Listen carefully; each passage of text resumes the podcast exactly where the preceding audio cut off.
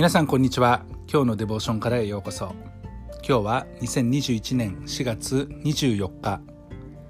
今日の聖書箇所はマタイによる福音書11章28節から30節。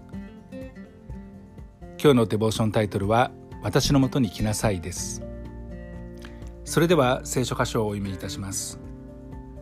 すべて重荷を負って苦労している者は私のもとに来なさい。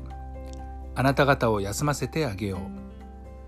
私は柔和で心のへりくだったものであるから私のくびきを追うて私に学びなさい。そうすればあなた方の魂に休みが与えられるであろう。私のくびきは追いやすく私の荷は軽いからである。この言葉はイエス・キリストが言われた言葉です。イエスは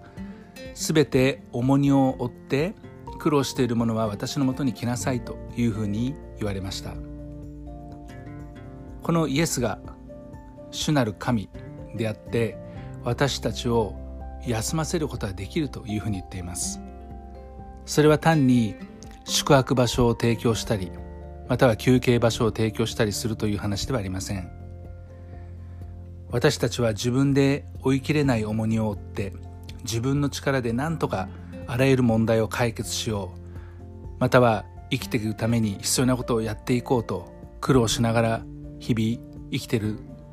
そういう中にあって主のもとに来て休むということは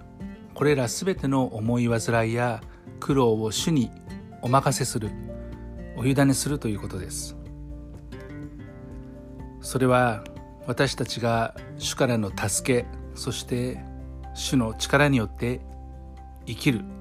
ということを表しています。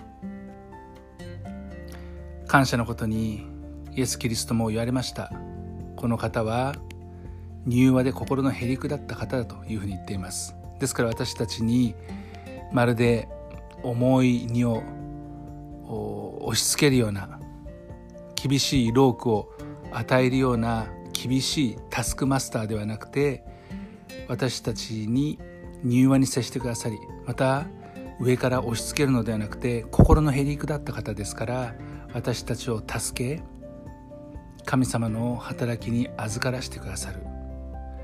何かしなきゃいけないからするということではなくてただ神との交わりの中に私たちは置かれてそして私たちがやりたいと思うことをできるように助けてくださり